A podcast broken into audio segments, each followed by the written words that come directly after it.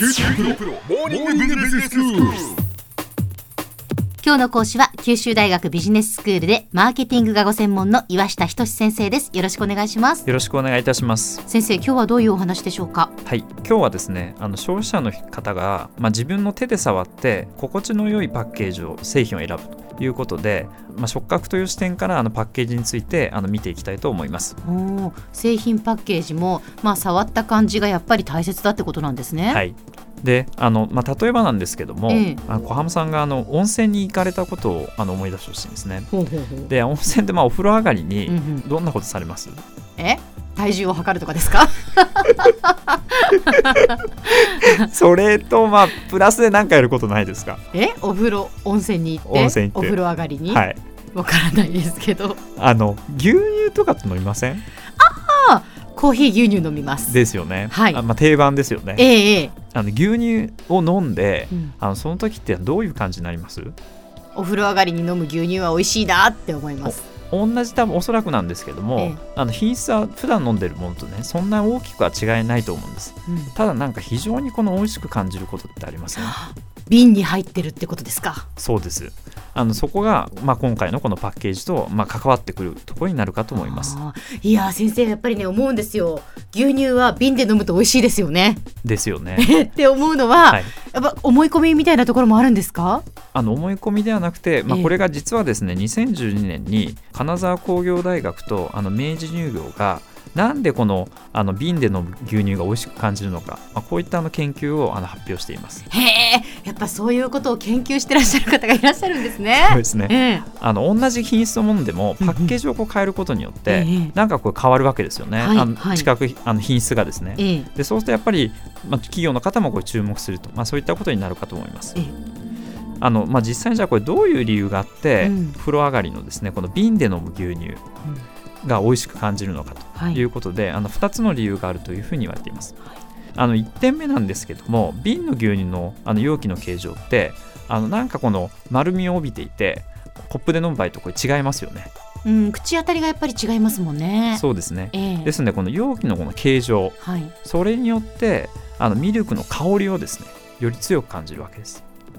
へえ香りがこの引き立つってことですね。うーんっていうのがあの一つ目のあの理由としてあの挙げられています。はいであの2つ目なんですけども牛乳瓶の飲み口ありますよね。はいでこの部分があの唇と接しますよね。ええでそうするとあのこの唇の表面積の温度がひんやりこう感じますよね。はいはいでそれが普段よりもこの瓶の飲み口ってたくさん触れますよね。そうですね、でそうすると唇のこの温度が下がりますんで、うんあのより心地よいひんやり感を得られるわけです。うんなるほど、だからやっぱりあのこの秘密はあの瓶の形状にあったよということがこの研究のあの結論なんですね。うーんよりやっぱり、まあ、唇に触れる部分も大きくなるっていうことですよね。そうですね。それはその先ほど先生がおっしゃった、まあ、その触触覚ね触り心地はいみたいなものに触れ心地っていうことですからねすつながるわけですはい。ね。だこのまあ牛乳の場合ですとまあええ唇の触れ心地はいですよね。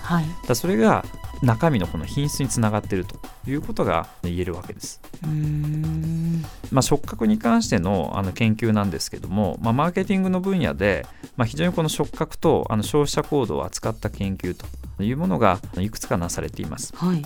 であの例えばなんですけども高い品質うん。の商品。ええ。でそういった場合には消費者っていうのは製品をあの実際に手で触って確かめると製品の評価をより高める。はいはい。例えば、まあ、宝石とかですね、ええ。あの高級な時計。であれってあのガラスのこのケースに普段入ってると思うんですね。はいはい。であの入って触れないで買うよりも、ええ。ちゃんと触って買う時の方が製品のこの評価も上がると。いうことになりますよね。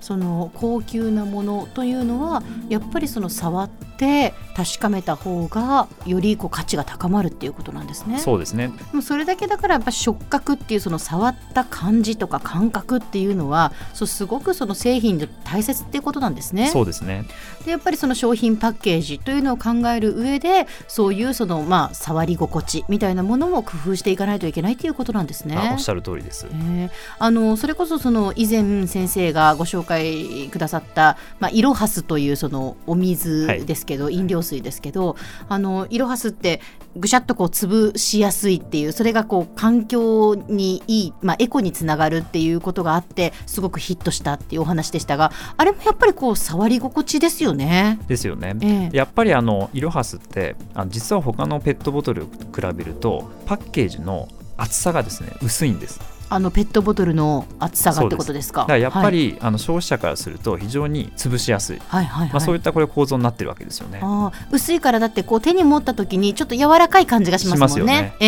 えあの消費者の人って、まあ、潰しやすくてこれ、まあ、感覚いいですよね。えでさらにあの、まあ、コカ・コーラの狙いとしては、はい。潰してもらいやすい。でそこからこれ何を連想するかっていうところなんですけども、うんうん。そうするとやっぱりあのペットボトルのところを非常にこのエコでですね、うん。要するに無駄なあのペットボトルの厚さを持たせないようにして薄くすることによってですね無駄な要するに資源を使わない、まあ、そういったことをこれ、あの意識させるわけです。ええええええ。そうですね、はい。その触り心地からやっぱり薄いからその潰しやすいなっていうふうに思う。で潰しやすいなっていうことはエコだなっていうふうに人が連想するってことですね。あおっしゃる通りです。うーんですのでやっぱりこのあのイロハスっていう商品を見てみますと、ええ。ペットボトルのこの薄さ、まあ、そういったところからあのエコ意識の非常にこの高い人にあのヒットしている、あのそういったあの商品になります。ええええでそれっていうのはやっぱりきっかけの部分であの触覚ですようね。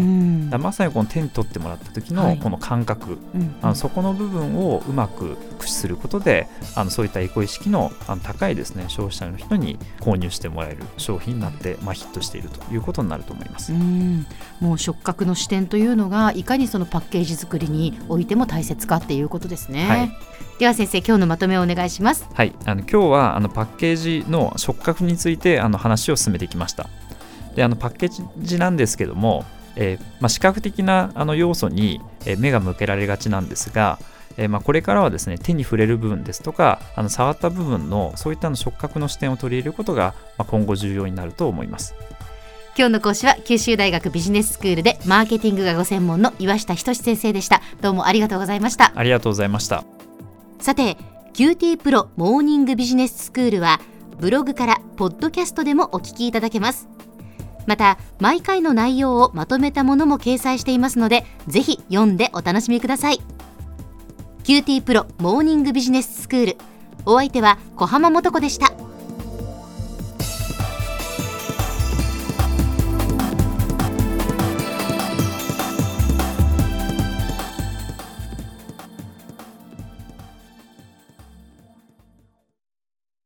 QT PRO は通信ネットワーク、セキュリティ、クラウドなど QT ネットがお届けする ICT サービスです。